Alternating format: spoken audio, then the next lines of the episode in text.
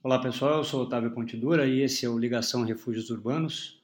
No episódio de hoje nós vamos conversar com a nossa amiga Renata Delia, que é jornalista e escritora, e nosso assunto, entre outras coisas, vai ser ghostwriting. Vamos chamar ela e saber um pouco mais sobre isso.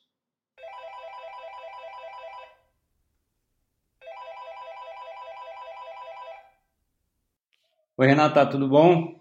Tudo bom, Otávio? Como você está nesta tarde ensolarada de inverno em que a gente não pode sair na rua e fazer as coisas que a gente gosta de fazer na cidade? Como estão as coisas por aí? Ah, tudo certo, tudo certo. O dia tá lindo de verdade, mas hoje eu tenho um monte de, de pequenas coisas para fazer, então estou aqui em casa, mas estou bem. E você? Estou bem você? também. Para quem está nos ouvindo, inclusive, é uma tarde de julho de 2020, caso você uhum. encontre esse podcast na cápsula do tempo, né? Estamos enfrentando a pandemia há meses dentro de casa, mas estamos sobrevivendo. Exatamente. Então vamos lá, querida. A gente sempre pede para o convidado começar se apresentando. Então, por favor. Bom, meu nome é Renata Delia, eu tenho 36 anos, sou jornalista, sou escritora, estou me tornando roteirista, porque é um processo longo e de reeducação da sua própria escrita. Eu sou paulistana, nascida e criada na zona norte de São Paulo, mais especificamente no bairro do Jaçanã, e hoje eu moro no bairro da Bela Vista, no uhum. Bexiga, e por isso eu me defino também como Adoniranner, já que eu estou sob as bênçãos de Adoniran Barbosa, do Trem das Onze, da saudosa Maloca. E da Bela Vista. E da, e da Grande Bela Vista. Da Grande Bela Vista. Então, Lugar cheio, cheio de histórias também, né? Cheio de histórias, adoro morar aqui. Genial. Moro aqui há alguns anos e uhum. aqui devo continuar. Legal. Bom, você é jornalista, né? Essa, a sua primeira formação, na verdade, não foi nem, nem jornalismo, né? Foi, foi relações públicas primeiro, né? Sim. Antes de você se tornar jornalista. E me conta um pouco sobre essa questão aí de relações públicas, jornalismo, carreira, como é que foi o seu começo aí nessa, nesse universo? Foi mais ou menos assim, né? Eu, desde pequena, eu escrevia muito bem, eu ia muito bem nas matérias, assim, nas, nas humanas, é, e eu escrevia bem, fazia ótimas redações, estudava lá num colégio de freiras na zona norte de São Paulo, e aí as professoras falavam que eu tinha que ser jornalista. Ah, você tem que ser jornalista, você apresenta trabalho muito bem, fala bem em público né? Uhum. Foram elas que colocaram isso na minha cabeça, porque até então eu achava que eu ia crescer assim em tamanho mesmo, que eu ia ficar alta e que eu ia ser a nova Ana Moser, que eu ia jogar vôlei, entendeu? Eu fiquei com 1,60m, mas até então eu tinha uma ilusão sadia, né, para uma criança, de que eu ia ficar alta, ia ser bem mais alta, ia conseguir jogar vôlei, ia ser campeã olímpica e tudo mais, né? Uhum. Não tinha nenhuma intenção em ser jornalista, etc. Mas o fato é que eu comecei a levar essa história a sério. Eu devorava livros, devorava devorava revistas, apesar de ter esse lado assim que gostava de atividade física, ia bem, educação física, essas coisas, eu também lia muito, adorava escrever, é, uhum. economizava dinheiro do passe escolar, eu, eu vendia passe escolar, ficava indo e voltando da escola, passando por baixo da catraca do busão. E quando eu acumulava um certo dinheiro, eu ia para dois lugares. Ou eu ia de ônibus lá do Jaçanã e batia no Itaim Bibi, numa banca de jornal na, na Avenida Cidade Jardim, que tinha um monte de revista importada. Aí eu ficava horas para escolher uma revista importada. E aí eu gastava todo o meu dinheiro naquela revista eh, importada, pegava o troco, comprava uma Coca-Cola e voltava no mesmo busão no Jaçanã assim, que ele era Jaçanã barra Itaim Bibi, eu voltava, passava por baixo da, da catraca de novo, né, com uniforme de escola particular, o cobrador já, já sabia até quem eu era, porque eu já estava ficando manjada nessa época. Já estava acostumado com você. Já estava acostumada e eu ficava assim, comprando revista de música estrangeira, tipo Rolling Stone, né, essas coisas. E nisso eu comecei a melhorar o meu inglês, comecei a aprender inglês pra caramba. E uhum. quando eu não fazia isso, eu ia na galeria do rock comprar CD. E como eu tinha pouquíssimo dinheiro, né? Eu uhum. tinha que escolher muito bem, então eu ficava a manhã inteira cabulando aula e assim, gente, eu tenho 20 reais, o que, que eu vou comprar com 20 reais? Então eu ficava lá procurando CDs importados para finalmente escolher, comprar e levar para casa e tal. Então, é, isso e a, o gosto que eu tinha por, por cultura, por música, por literatura, tal, me levaram naturalmente para o jornalismo. Antes uhum. de fazer jornalismo, eu fiz relações públicas na Casper Libero, porque tá. a tal da obrigatoriedade do diploma de jornalismo tinha caído, o que é uma uhum. besteira, no fim das contas.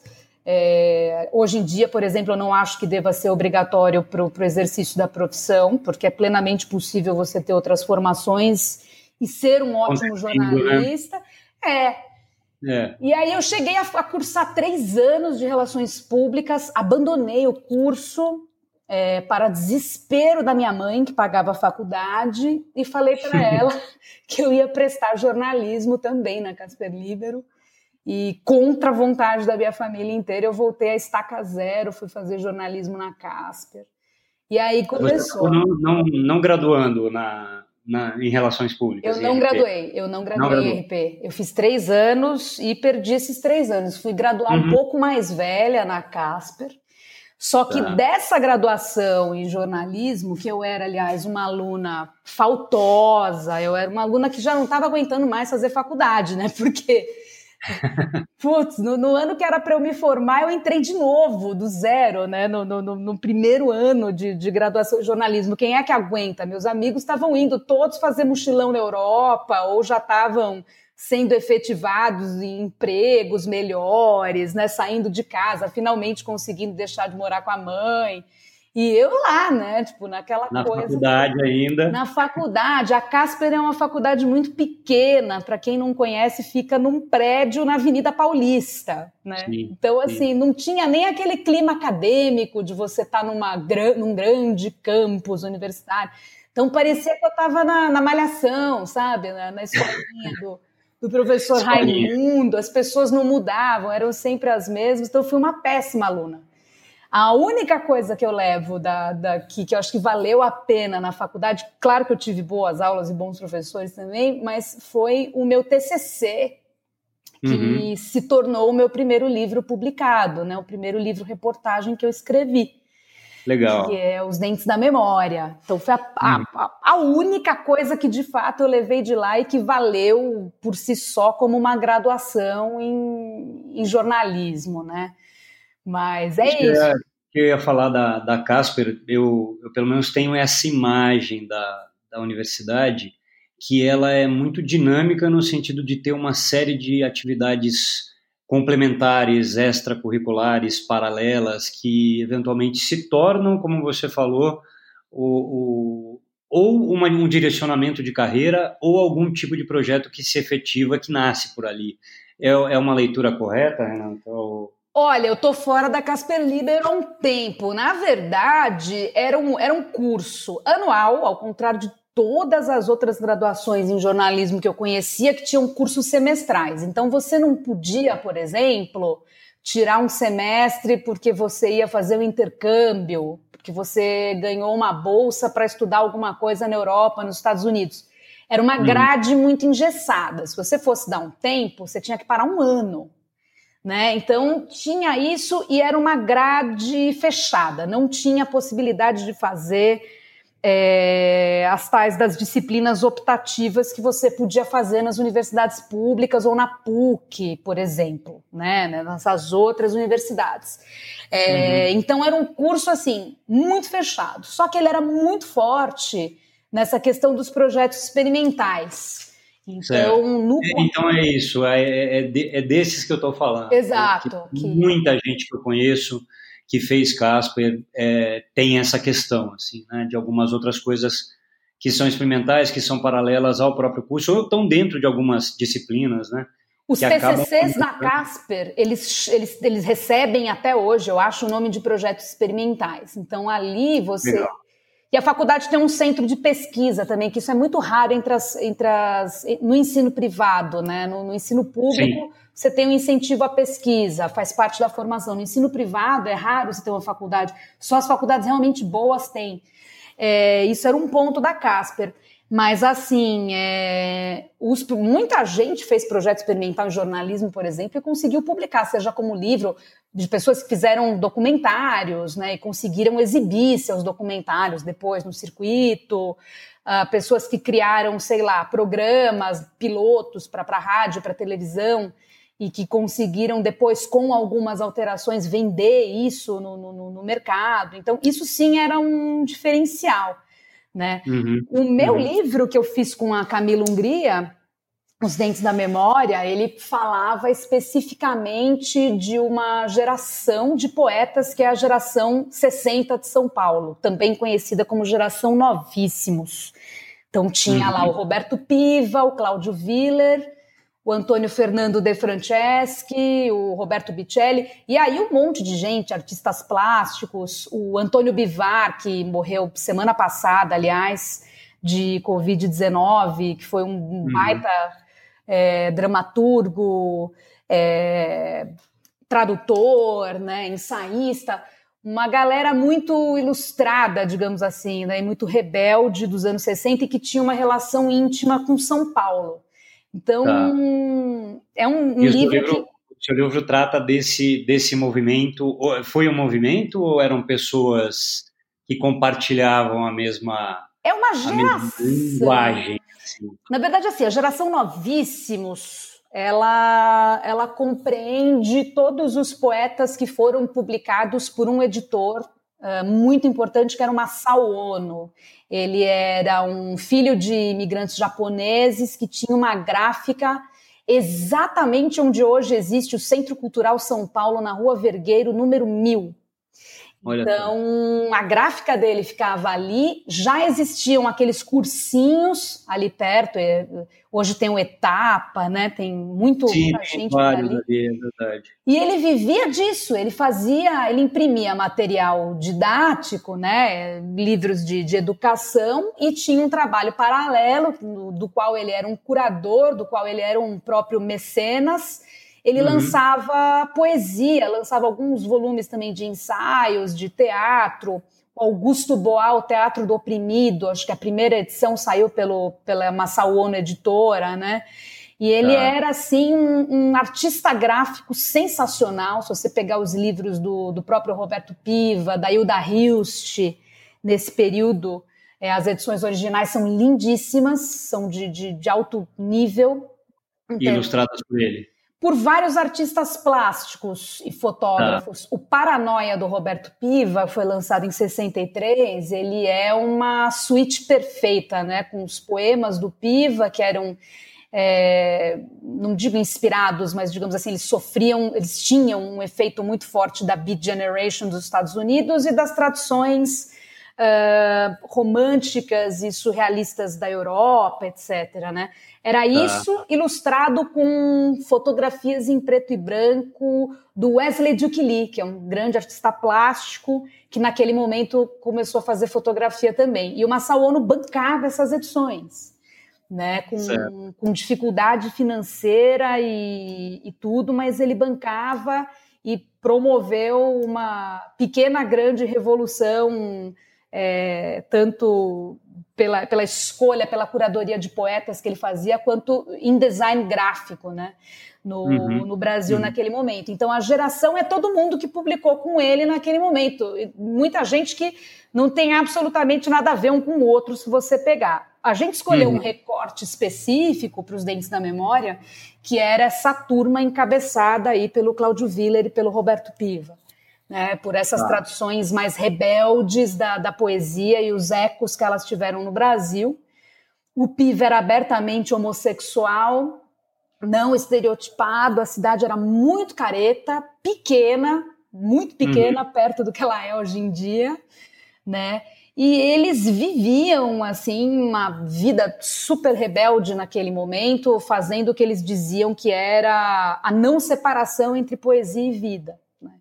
Então, em cima desse universo, a gente pegou, traçou a história deles do fim dos anos 50 até a primeira década dos anos 2000, que é quando o Piva faleceu. Né? Ele morreu há exatos 10 anos.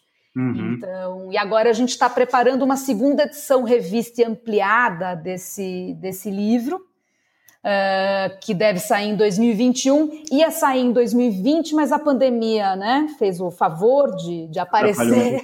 Atrapalhou, Atrapalhou, mas a gente vai fazer mais entrevistas, mais. Eh, a gente conseguiu achar muitas coisas novas, raros, esparsos com a inauguração da Biblioteca Roberto Piva, que fica ali tá. na Rua Araújo, no centro de São Paulo, que aconteceu acho que quatro, cinco anos atrás, e que consta, né, tem ali 5 mil tomos de livros raros e poemas inéditos do Piva, um monte de coisa legal.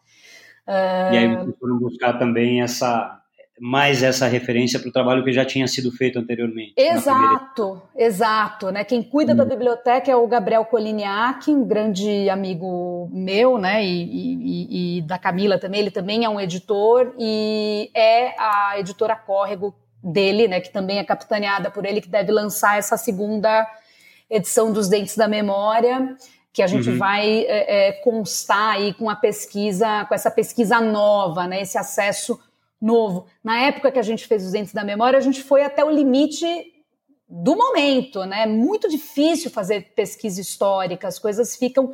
Tem coisa que você acha arquivo público, tem coisa que o biografado, o poeta, não quer mostrar naquele momento, né? Você uhum. esbarra muito nesse tipo de, de coisa.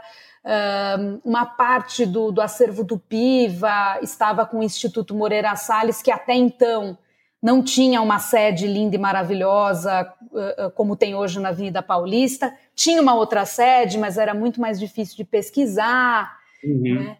E... O espaço era bem menor também, mais pior é... organizado, na verdade, né? Porque não tinha muito, muito espaço lá disponível, né? Onde eles estavam antes de irem para Paulista. Isso. É, a sede era na Angélica, se eu não me engano, e a gente chegou a entrar em contato. É na, é na Maranhão. Isso, ali. E, na Maranhão na, em Genópolis mesmo. E, e, aí a gente chegou a entrar em contato e as obras do Piva, assim, a parte do Piva, do Wesley Duque Lee, na época estavam no Rio de Janeiro. Então, assim, ah. e não estavam disponíveis para consulta nem se a gente fosse para o Rio de Janeiro. Então, tinha esse, esse tipo de dificuldade. Hoje em dia está um pouco mais fácil, a gente já tem toda essa pesquisa pregressa e a gente vai fazer esse complemento. Parece uhum. pouca coisa, mas na verdade é muito, assim, né? E... É, com certeza é bastante coisa. Agora me vem uma curiosidade: Dentes da Memória, é porque o título é algum poema do, do Piva especificamente ou alguma referência que vocês pegaram? É um verso de um poema do Piva. Um verso? É um verso de um poema do Piva, em que ele fala algo como rangem os dentes da memória, bibibi, bibibi, bibibi. E o, o Piva tinha uma relação, naquele momento, nos anos 60, ele tinha uma relação muito estreita com São Paulo mesmo. Então, ele fala da Praça da República, ele fala da, da Rua São Luís, que ele não fala Avenida São Luís. Ele tem uhum. poemas é, é, é, com imagens poéticas da cidade naquele momento. Então, assim, na Rua São Luís, uma procissão de 100 pessoas acende velas no meu crânio. Tem um poema dele que abre com, com esse verso, né? São imagens poéticas muito fortes e que eram muito incomuns. Até hoje são incomuns e os poetas que fazem muitas vezes copiam o Piva, fica um pastiche horroroso, dói até no meu coração. Desculpa, gente. dói até no meu coração quando eu leio. A imitação é tão ruim, né? Mas é. acontece. Mas é, é, é, interessante outra coisa que você colocou, que, que era um movimento é, eventualmente disperso, né? não, não, não organizado, é, representado por essas pessoas, mas você falou uma coisa que me chamou muita atenção, que era a, que é a não separação da arte da vida, né? ou da poesia e da vida. Me, me dá a impressão de que eram pessoas com, com muita que tinham muita muito, muita energia, muita angústia, muita muita vida para colocar para fora, para expressar de alguma maneira, né? Sim. Talvez que é, que é, que é típico dos anos 60 mesmo, né? Sim, é geracional. É, é um momento super intenso em todas as questões sociais, culturais, é, políticas, enfim, todo tipo de coisa. Então essas pessoas são realmente muito quando eles têm essa capacidade de se expressar, né? É, se expressam de uma forma muito intensa, né? na arte, na poesia, na música, enfim. Sim. Um Especificamente, né? é, toda a obra do Piva e do Cláudio Willer, né? E o Willer também é um tradutor, então ele é um tradutor de Allen Ginsberg, de Lautréamont, uh, de Antonin Artaud, recentemente foi lançado até pela LPM de novo, os escritos, o livro Escritos de Antonin Artaud, que é uma curadoria, uma tradução do, do Cláudio Willer, né?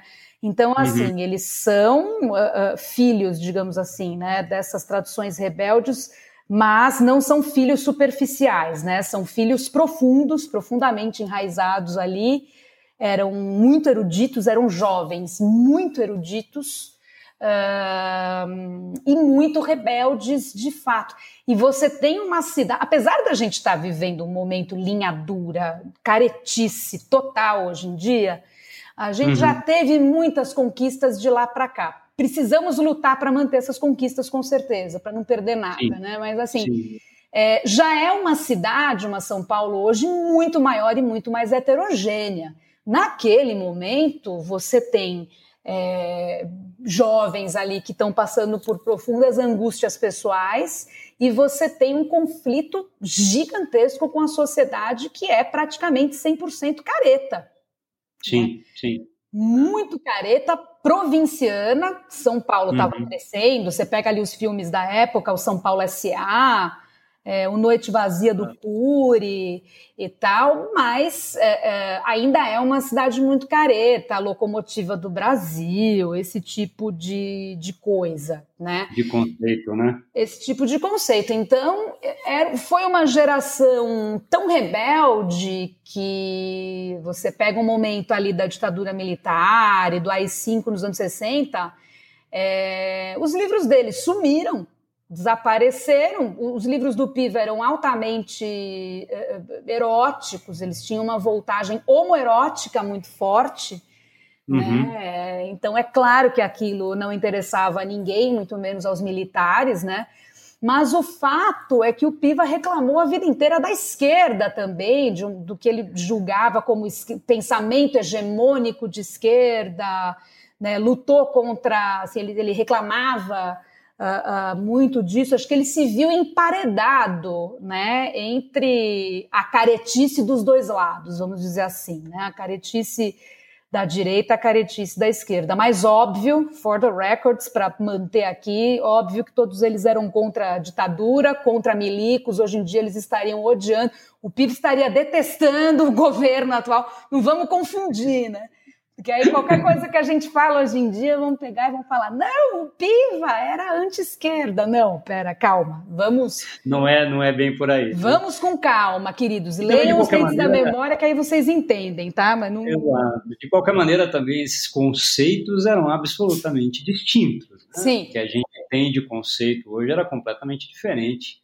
É completamente diferente do que foi. Então. Sim porque esse é um momento também da, da, de uma transformação social muito forte no Brasil, né? No mundo, né? Dessa questão da, do mundo todo, né? Mas para nós especificamente, dessa questão da, é, da cidade, né? Sim. No Brasil um pouco mais urbano, um pouco mais industrial e, obviamente, por isso você acaba criando esses... É, essas circunstâncias que geram conflitos mesmo, né? Sim. Como você falou, a gente vê isso no São Paulo S.A., é, e ver isso em um monte de outros tipos de, de escritos e obras que foram feitas nesse momento, que é justamente essa coisa de o, o lado conservador tentando preservar uma realidade que já não era mais possível, né? E, e esses esses rebeldes entre aspas puxando, para o outro, outro, lado, para um outro extremo, né? É um, é um momento de altos extremos no fim Sim. das contas, né? que foi altamente transformador e deve ter sido muito legal fazer esse trabalho, né? E poder conhecer um pouco desse universo. Você, você chegou a conhecer o Piva pessoalmente, porque ele estava vivo. Sim, né? cheguei, fui próxima dele nos últimos anos de vida dele. Era muito difícil, porque assim, é, o Piva era uma figura, ele era sensacional e ele ligava para os amigos, para as amigas, tipo seis, sete da manhã no domingo e falava Condessa de Salerno, porque Delia, que é o meu sobrenome, é italiano e é da província de Salerno, no sul da Itália. Ele descobriu e foi pesquisar até o brasão da minha família e tudo mais, né? Nossa. É, e detalhe, o Piva era monarquista, ele se dizia monarquista, com uma justificativa, digamos, lúdica, né?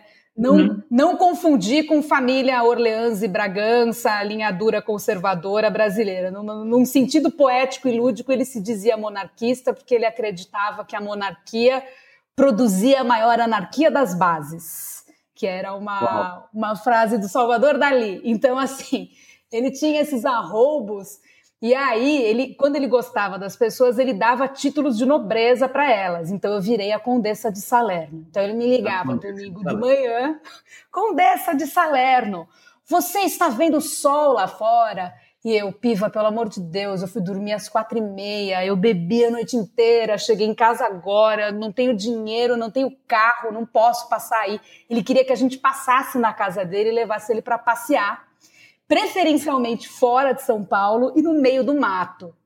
Uhum. Né? Em outras cidades, tipo Jarinu, ele gostava, gostava de almoçar, comer fora e comia muito, inclusive comia de um jeito assim que você vê naqueles filmes tipo satírico do Fellini, assim, que é baseado na obra do Pedro bem Império Romano. Voraz, assim, um apetite voraz. Ele tinha um apetite voraz pela vida e tinha esse apetite pela, pelo sexo e pela comida também. Coisa louca. Então era muito maluco, mas depois ele já estava doente, ele já ele tinha mal de Parkinson, né? Depois ele uhum. teve câncer, ele teve também um problema cardíaco e morreu em julho de 2010. A gente lançou Os Dentes da Memória em agosto de 2011, mas Não. era legal, né?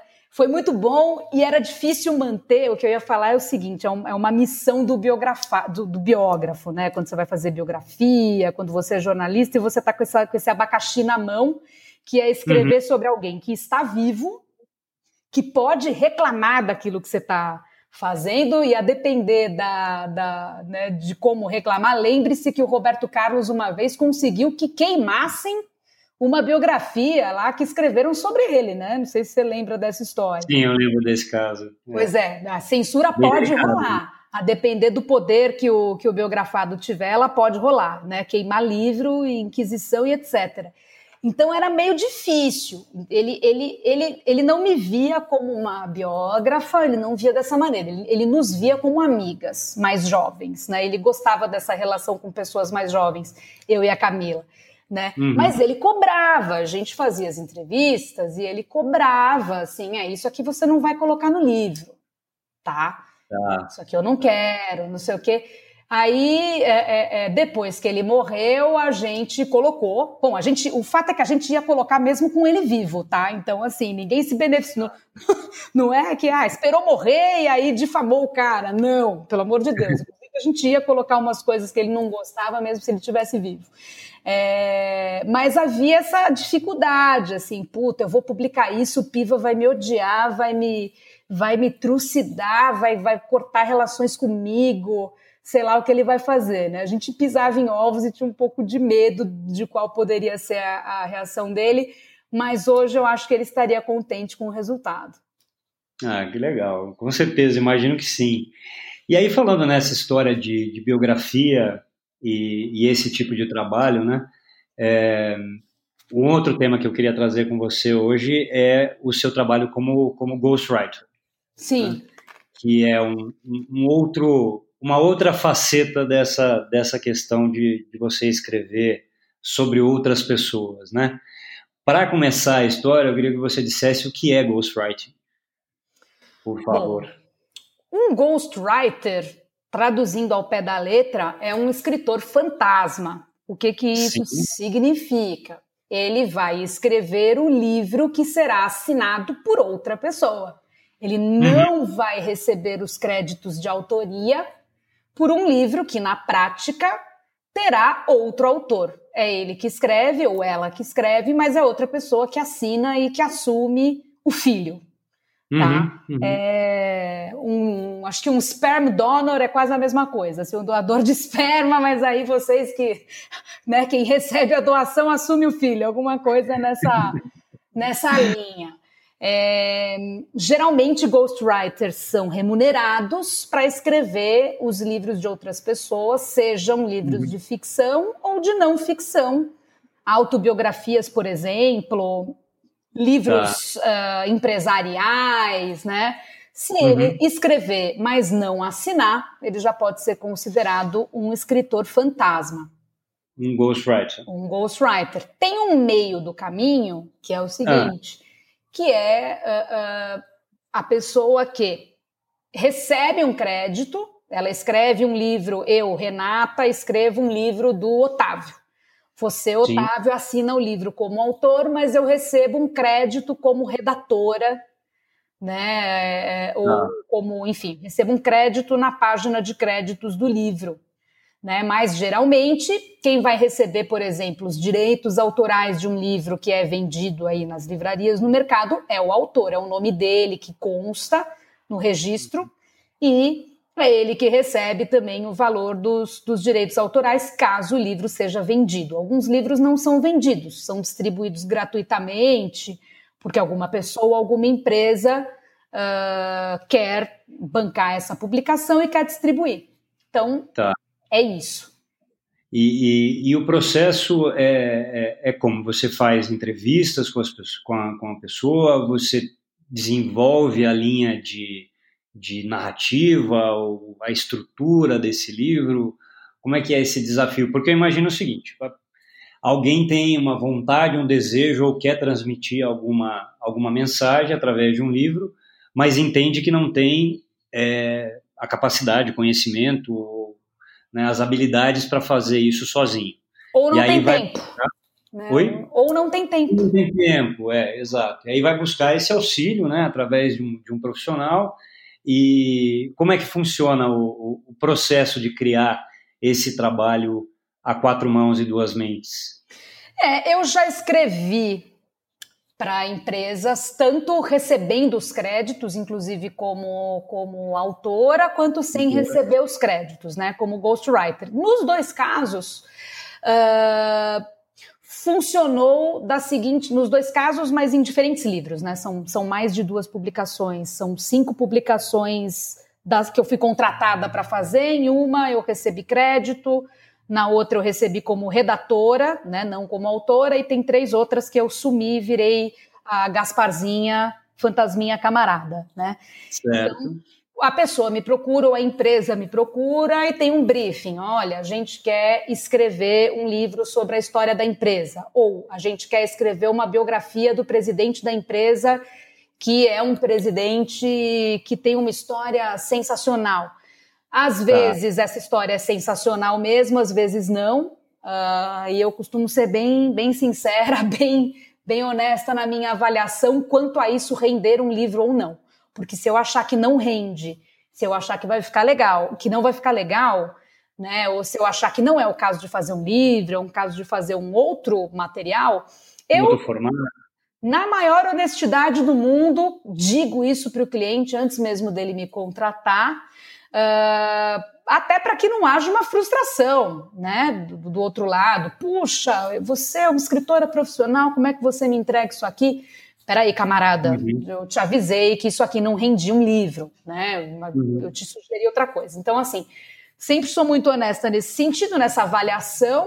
Acho que isso rende um livro ou acho que isso não rende. Acho que isso rende só um perfil uh, do presidente da empresa numa revista comemorativa, por exemplo. Eu faço essa análise né, de qual o melhor produto editorial. Acho que seria melhor a gente fazer um vídeo assim assado do que fazer um, um livro. Tem diversas possibilidades. Quando uhum. eu julgo que o projeto é interessante, que dá para fazer, e a gente tem um, um alinhamento financeiro, né? Porque claro que, né? Eu podia estar, tá, eu podia estar tá gastando esse livro fazendo outras coisas. Então você, você paga, né? Quando a gente chega nesse acordo, eu começo a escrever. Depende muito do perfil do cliente. Tem cliente que me dá assim carta branca. Olha, eu confio em você, escreva no estilo que você achar melhor. Né? Tá. Quando eu assino o livro, eu procuro, claro, imprimir a minha marca pessoal ali, os meus maneirismos, digamos assim, as minhas é, características de escrita um pouco mais livremente, né? É, uhum. é, o caso de um livro que eu escrevi, que eu publiquei ano passado, para Farmarcas, que é a quarta maior rede de farmácias do Brasil. Eles são donos de várias redes de farmácias no Brasil. E o dono, da, o criador da Farmarcas, que é o Edson Tamassia, tem uma história sensacional. Então foi um trabalho relativamente fácil, porque a uhum. história já tinha toda uma jornada do herói, assim, né? Que era da, da, vida do próprio Edson e que se confundia com a, a trajetória da empresa. Né? Mesmo assim, não é fácil, porque eu tive que fazer mais de 40 entrevistas com uh, uh, diversas pessoas do universo do Edson e da Farmarcas, né? Para entender toda a história, uh, uhum. criar esse fio narrativo uh, alinhar o estilo. Geralmente eu mando uma prévia do livro quando ele está com 30% de, de né, do que eu imagino ser 30% do produto final. Porque se nesse ponto, 30%, o cliente tiver alguma objeção, achar que não é o caminho, que o tom está errado, a gente já a gente já corrige ali, porque se eu entrego 50%, já vira um retrabalho gigantesco. 100% então pode meu Deus, se tiver errado, vira a Terceira Guerra Mundial, né? Então, para a gente se alinhar melhor, eu costumo mandar esses 30% iniciais. E aí a gente tem esse processo. É um risco, sim, por melhor brifada que eu esteja, por mais alinhada, por mais mergulhada na história que eu esteja, existe um risco do cliente não gostar. Claro, claro. que existe. Um, é um risco que ambas as partes assumem. Claro que existe um contrato né, para isso ali, com o que é o que é de responsabilidade de parte a parte, e aí uhum. a gente começa um trabalho de revisão, né? Para alterar algumas coisas, tira isso, coloca aquilo, prefiro que não use essa palavra, prefiro que se use aquela palavra, né? Uh, uhum. Nunca tive assim um feedback negativo com relação a estilo, mesmo quando eu tento escrever como ghostwriter mesmo, né? Que aí eu tento escrever na pele de outra pessoa, né? Na, na, me passando pelo Otávio Ponte Dura, alguma coisa uhum, nessa uhum. linha, né?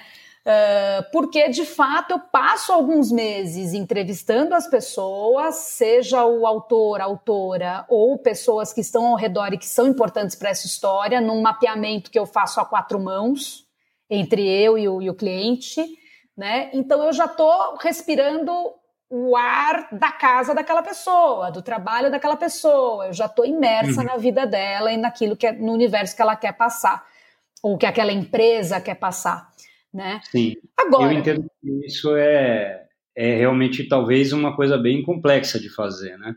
Quando você vai escrever como ghostwriter mesmo, né? Sim. Ou seja, vai ser o autor quem, quem vai aparecer e você precisa dar essa você precisa dar esse tom, você precisa dar essa voz como se fosse ele falando e não você escrevendo. Isso é, é uma parte muito difícil de tratar. É. Depois do tempo você já começa a desenvolver uma certa capacidade de fazer essa replicação né, da, da, da, voz, entre aspas, da pessoa. Sempre que... depois de ter apurado uma boa parte das informações, tá? Porque tá. é um quebra-cabeças por exemplo, um livro em que você quer contar sua história, eu preciso já ser uma boa entendedora da sua história, então eu tenho que ter apurado uma boa parte dessas informações com você e com as uhum. pessoas. Se você está me contratando, é, às vezes é o próprio autor que contrata, às vezes é a própria empresa, às vezes é uma editora que te contrata para escrever né, no nome de outra pessoa, e aí vai ser um pouco mais complexo porque vai entrar a editora no meio. E a editora vai fazer um meio de campo, de tom, de estilo do que entra, do que sai, etc. Né? Então tem essa tá. possibilidade ah. também. né? Uh, Para simplificar, se eu vou escrever um livro sobre a sua vida ou sobre a sua empresa, é, tá, vai chegar um determinado momento, já com apuração um pouco mais avançada, em que eu posso começar a escrever esses 30%, por exemplo. Tá. tá. Em alguns casos eu faço toda a apuração, porque é melhor, é mais fácil reunir, né, juntar toda a pesquisa, seja por meio de entrevistas ou por meio de documentos, de informações que eu vou ter acesso, etc. Fica mais fácil juntar tudo, né?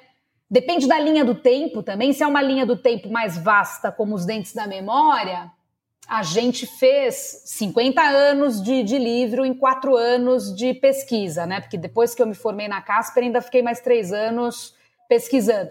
A gente uhum. ia apurando por décadas. Então, tá. teve um determinado momento, quando a gente falou tudo que a gente tinha que falar sobre anos 60, a gente pegou e falou: bom, beleza, vamos escrever a primeira parte do livro, que vai ser especificamente sobre a década de 60. E aí, 70, 80, 90 e assim por diante. Então depende muito. Um, um, um, recorte de tempo mais curto pode ser que eu queira fazer todas as entrevistas de uma vez, uma empresa mais jovem, por exemplo, né? Antes de começar a escrever. Né? Até porque o livro pode seguir uma linha do tempo cronológica ou não. Eu também posso tomar esse tipo de decisão em uh, uh, acordo com a outra parte ou sozinha, né? E aí as aprovações elas vêm depois desses primeiros 30% que eu falei. Agora, com relação a tom e estilo, tem uma coisa, nunca me deu um grande problema, mas que acontece muito. Eu hum. vou entrevistar a pessoa, vou escrever um livro com o nome dela. Eu sou a ghostwriter dela. E a pessoa tem uma certa autoimagem, né? Todo mundo tem uma autoimagem, não importa quantos anos de terapia você já tem, a sua autoimagem ela pode ser um pouco copo mais cheio, copo mais vazio, mais cor-de-rosa ou mais verde, né? E uhum. a pessoa acha que ela vive uma vida meio bossa nova. Mas na prática, ela vive uma vida meio rock and roll né?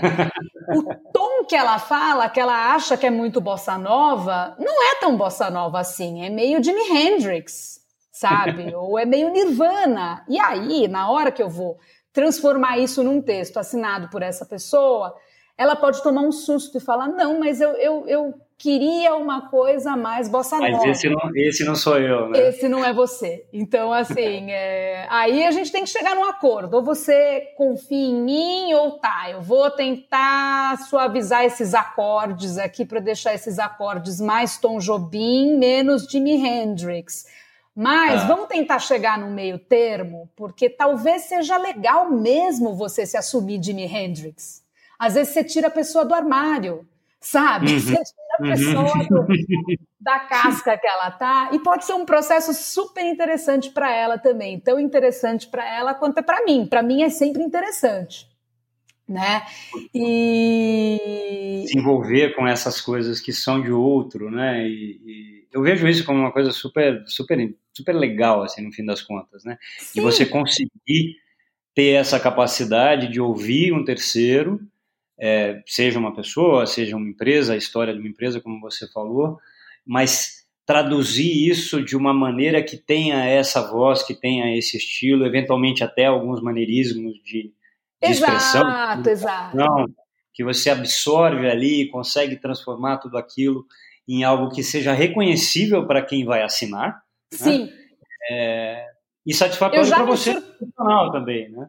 Exato, exato. Claro que a palavra final é de quem está pagando, né? Como diz o quadro de humor lá, tô pagando, né? Então, assim, tem hora que a gente não fica muito feliz.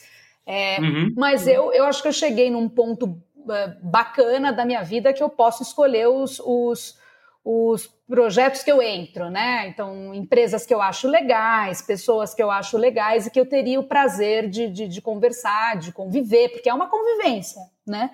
Sim, é... durante um tempo razoavelmente longo, né? Porque o processo dura quanto? Um ano, oito, seis meses, oito Depende, meses? Depende, pode durar muito mais, né? Pode durar muito mais. O, reza a lenda que o Steve Jobs chamou Walter Isaacson, que era biógrafo do Leonardo da Vinci, para escrever a biografia dele. Deu carta branca para o Walter Isaacson e falou assim: tô com câncer de pâncreas. Tipo, né? Quero ver esse livro publicado ou quero deixar um legado. Então Não sei em quanto tempo Walter Isaacson é, escreveu esse livro, é, que saiu por uma enorme editora, possivelmente ele ganhou bons milhões de dólares para escrever. É, e de fato, o Steve Jobs deu carta branca para ele. Tem várias coisas que desabonam o, o, o, né, uma personalidade realmente complexa e rica. E isso é que é o mais legal no caso da biografia, né? É você mostrar uma personalidade complexa e rica, não ficar contando, né? É, só, fazer... só, as rosas e as coisas Exato. Incríveis, né? Vejam que linda a fundação que eu criei para cuidar das criancinhas. Meu filho, Sim. você largou sua filha na barriga da sua mulher e deu no pé, sabe? Tem umas coisas que você tem que, que, que, que, que contar. Quando tem o biografado controlando, ou, se, ou você está sendo ghostwriter e o cara quer controlar esse processo e não te dá carta branca, é complicado. Né? Uhum, Os uhum. livros que eu, que eu escrevo, que eles costumam, como Ghost, né, que eles costumam ser livros para empresa, é, tem duas coisas. Já teve situação em que eu achei, eu julguei que o presidente daquela empresa ia querer se ver de uma maneira um pouco mais formal e o cara pegou e falou assim: não, mas peraí, eu não falo tão certinho assim, eu falo errado. Eu falo palavrão. Uhum, uhum. Né? E aí eu peguei e falei, ufa, que ótimo! Eu vou poder soltar os palavrões que ele solta, eu vou poder é, é, botar um pouco mais de pimenta nesse molho aqui, né? E aí eu uhum. fico mais solta nesse sentido. E já tem, já teve é, ocasiões assim de pessoas que são super soltas falando e que aí quando ela quer ver, ela quer, ela quer que saia de um jeito mais formal, né? Sim. Ela fala, ai não, mas não pode ser assim, tem que ser assado. Depende. Tem muito a ver com essa questão da autoimagem mesmo, né? Exato. Que, que, ela, a pessoa quereria ou quer é, preservar essa autoimagem de alguma maneira e tenta contornar esses, essas arestas aí que acabam exato, aparecendo. Exato, exato. Ela não quer se colocar. É, né? e tem uma coisa assim: tem a imagem da empresa, tem a questão da marca, quais são os atributos dessa marca? Essa marca é conservadora ou essa marca é mais é, é moderna? Né? Essa uhum. marca, como é que ela se comunica? Nas campanhas dela, nas redes sociais dela, no site dela, no blog dela. E outra, com que público ela vai falar? Né? Porque tem empresas que se relacionam com diferentes públicos. Né? Então, você está falando com os seus pares, quer dizer, com outras empresas, com outros profissionais, com outros experts do mercado. Uhum. Você quer fazer um livro para virar uma referência de modelo de negócios da sua área, ou você quer se relacionar com o público que compra de você, com seus clientes, com seus consumidores, ou é tudo isso? Tem a questão do público também, então com quem você está falando, né? Tem os atributos da marca, isso cai um pouco para o lado de relações públicas que eu também estudei, né? Então não foi inútil, foi, foi útil. Eu achava num determinado momento que tinha sido uma, uma coisa, enfim, meio perda de tempo na minha vida, mas não foi, não. Na verdade, eu ganhei esse tempo, eu não, eu não perdi.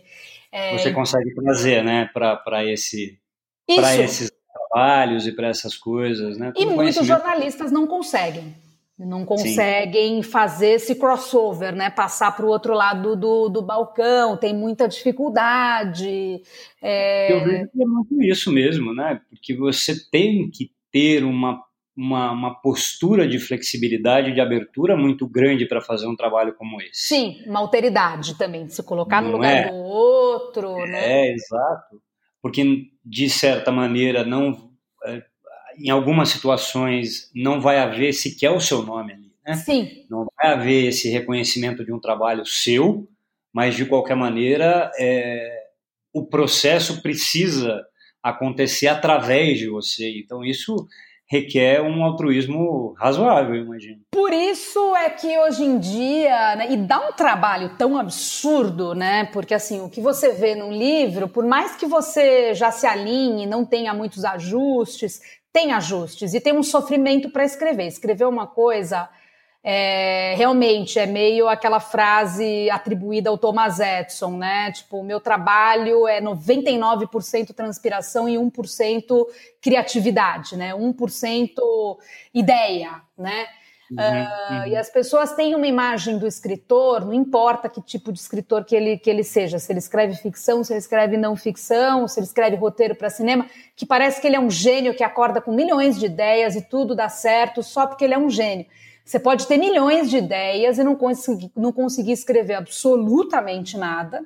E você pode se colocar ali com, né, com prazo, com método, com, com uma certa sistemática a escrever e tentar canalizar essa criatividade, essa intuição, né? E fazer uhum. as coisas fluírem por ali, que é o que costuma dar mais certo. Isso não é romântico e pouca gente fala. No nosso meio, no meio de pessoas que vivem de escrever, não importa se writer, se ghostwriter, se prêmio Nobel ou se é, alguém, enfim, né, oculto e pouco conhecido, não importa.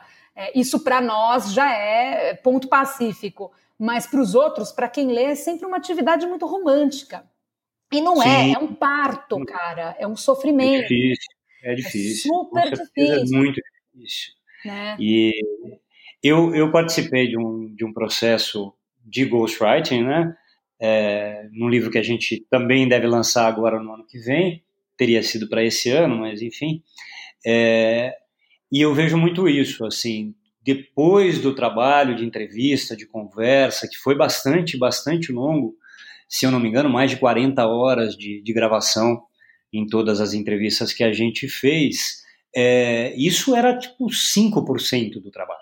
Sim, sim. Depois, né? tu juntar tudo aquilo, criar essa questão da, da, da, linha narrativa, organizar as ideias em capítulos, em formatos e etc. Isso tudo demorou muito mais tempo e ainda continua sendo um processo para a gente, né? Aquelas questões de todas as revisões e ajustes. Então realmente não é não é nada romântico, é um, é um trabalho mesmo, né? É um trabalho que é que é dolorido e criativo ao mesmo tempo. Isso Sim. é curiosíssimo, né? E deve ser também muito satisfatório. O que me traz a outra, a outra pergunta que eu queria te fazer. É, eu, particularmente, quando eu participei desse processo e quando eu vi o primeiro, uh, o primeiro rascunho né, do livro, eu consegui me, me ver ali. Me, Sim. Como se eu realmente estivesse falando e, e tivesse efetivamente escrito aqueles, né, aqueles parágrafos e aqueles capítulos. É, você você tem também esse, esse feedback do seu, do, dos seus clientes, essa coisa de, poxa, que legal que você fez, então é um reconhecimento desse, desse sofrimento, entre aspas, que você passou por toda essa história? Bom, eu, eu tenho reconhecimento uh, dos clientes e eu tenho. Bom, os clientes acabam me indicando para fazer outras coisas, então acho que eles gostam do que eu fiz e deu e dá resultado para eles, né? É, são tipos de reconhecimento diferentes. Primeiro, nem que eu esteja escrevendo em nome do Otávio, é, eu uhum. consigo me tirar 100% do processo. Isso não existe Óbvio. de jeito nenhum. não é né? um processo de possessão sabe, o poltergeist, o espírito vem, entra no meu corpo e aí eu começo a falar diferente, escrever diferente, agir diferente, tudo é diferente. Eu não lembro o que eu fiz, tipo, nossa, meu corpo estava possuído, meu Deus, o que aconteceu?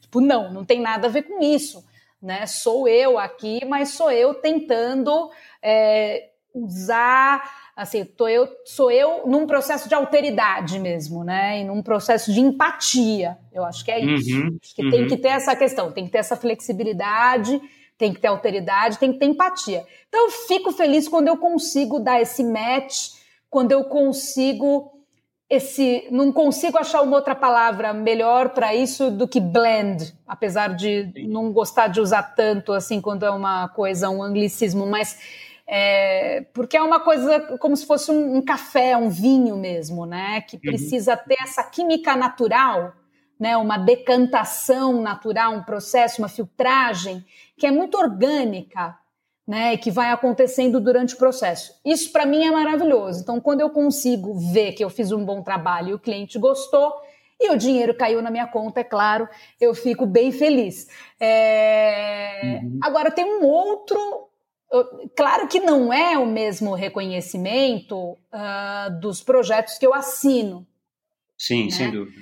Não é a mesma coisa de ter feito os dentes da memória e não é a mesma coisa de, sei lá, dos textos de ficção que eu, que eu escrevo e que pretendo um dia publicar, mas ainda não me acho madura para isso.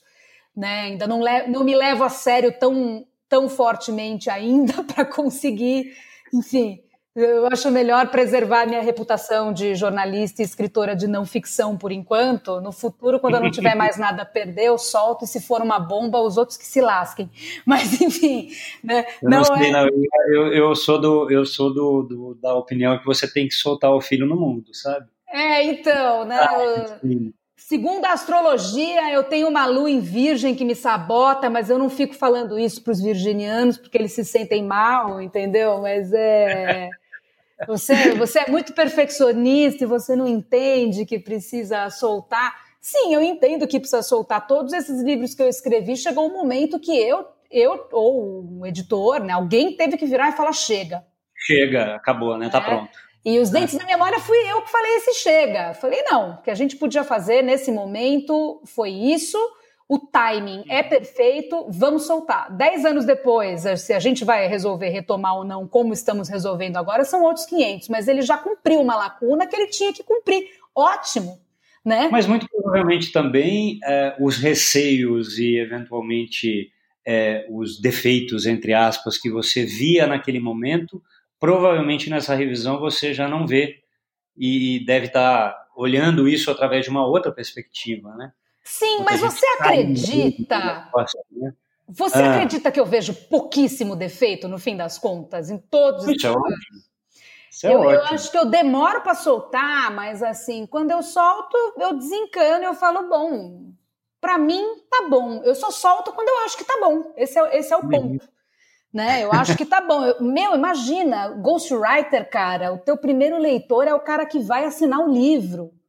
O teu Sim. primeiro leitor é a empresa que está bancando isso.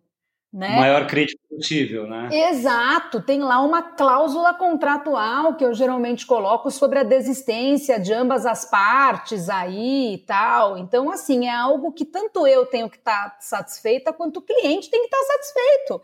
Então, uhum. é uma prova de fogo. E é uma coisa de coragem também, no fim das contas, não Sim, é? de muita coragem. para é. você colocar na página uma coisa que você não tem certeza que a pessoa que está te contratando vai gostar, é para você ter essa cara de pau, meu querido. Sim, tipo, sim. Tem hora que é uma cara de pau mesmo, né? E você sabe que é um risco. Então, tem um risco. É, e não é e não é ideia sua, né? Não é o argumento seu, não é a sua história, Exato. não é a sua situação. Tudo isso vai é, incrementando essa questão da coragem que é necessário para fazer isso. Né? Agora, eu tenho um crivo crítico que vai do começo ao fim. Então, o tempo todo, assim, às vezes o cliente me questiona alguma coisa, tá, mas isso aqui, esse capítulo aqui, e esse fato da história da minha empresa, o que, que você acha? A gente coloca ou a gente não coloca? É, ou o cliente quer tirar ou ele quer colocar uma coisa e eu tenho que virar e falar: olha, os prós dessa situação são esses e os contras são esses.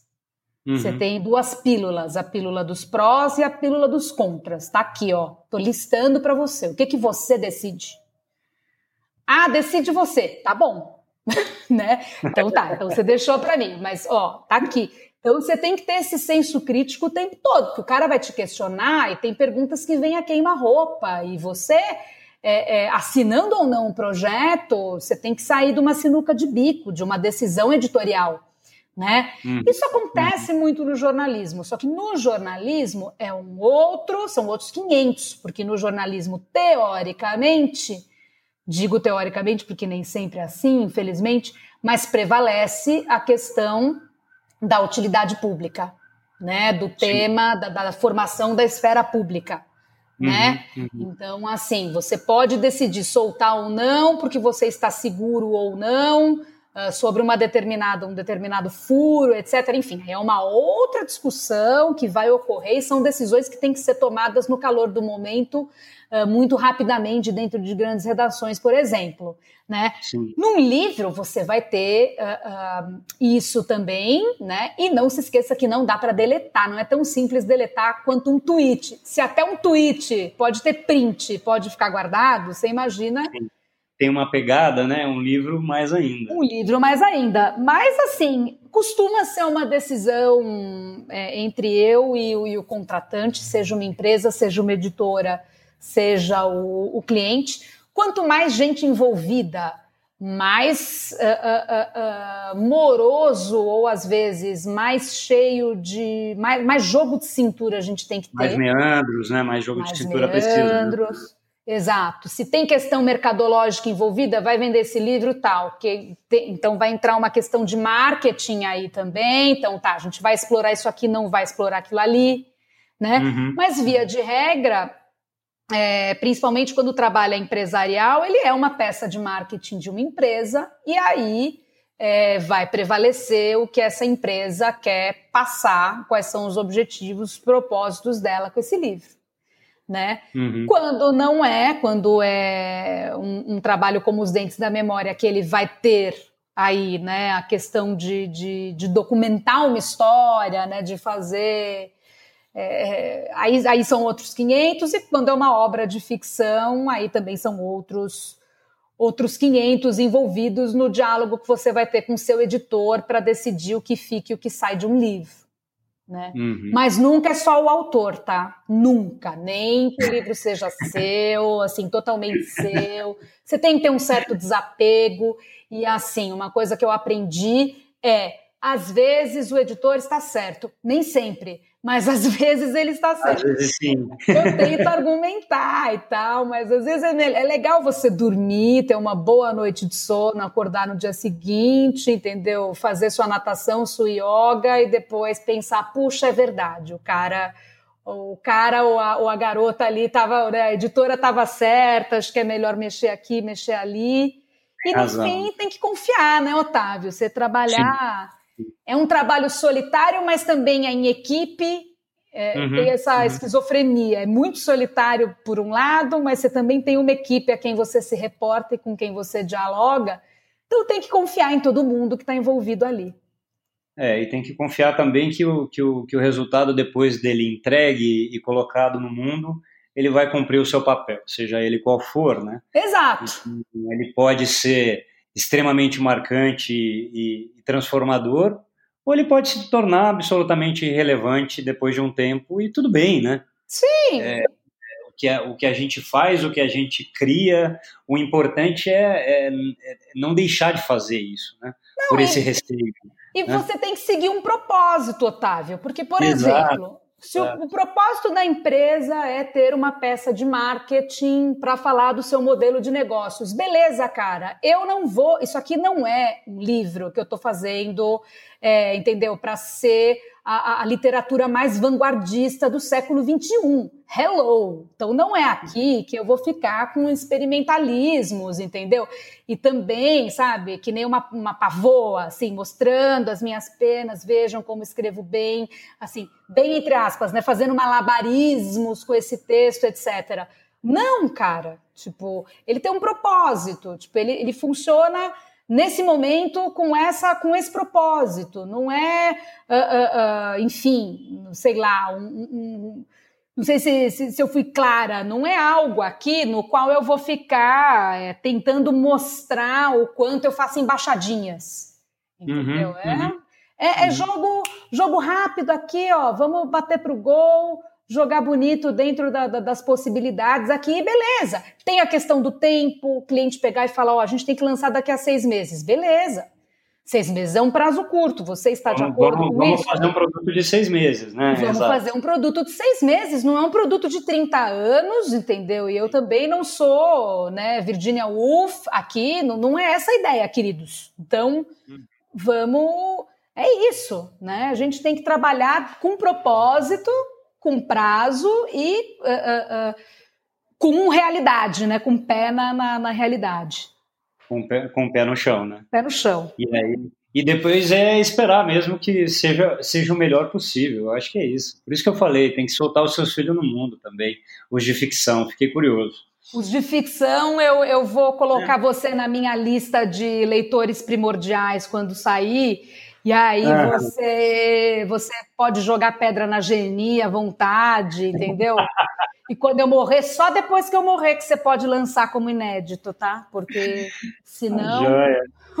Pode Deixa eu fechar falando com, com, uma pessoa que, que lê vorazmente desde, desde nova.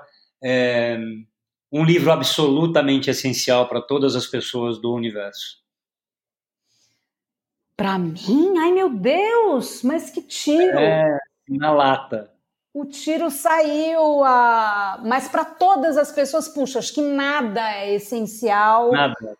Para todas as um livro pessoas. essencial, assim, que você considera que, que, que é transformador ou que, que tem um impacto. Olha, teve, teve três livros que eu acho que me, que me transformaram uh, e que me transformaram assim em escritora e não apenas em jornalista. E são três livros de poesia.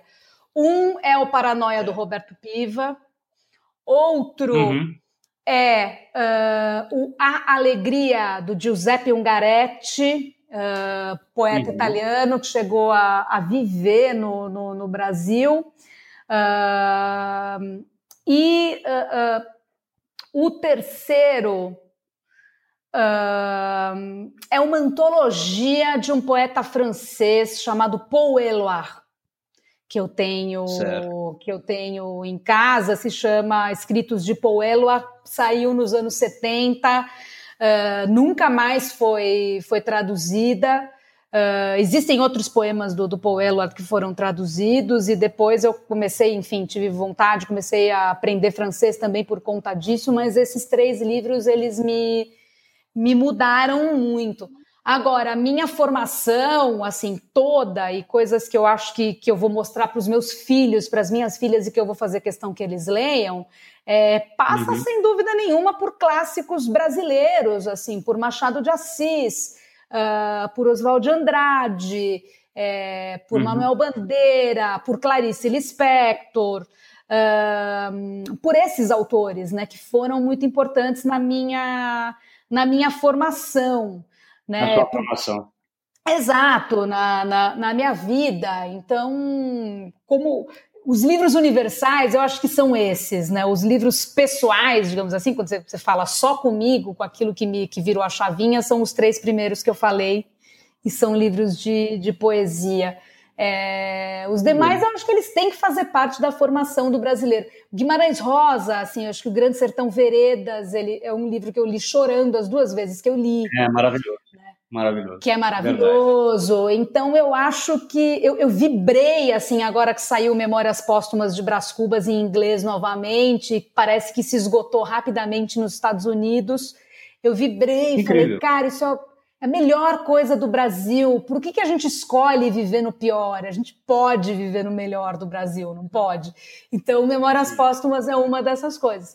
Então, num sentido mais universal para a gente que é brasileiro, é, eu acho que são, são esses os, os, os, os escritores, assim.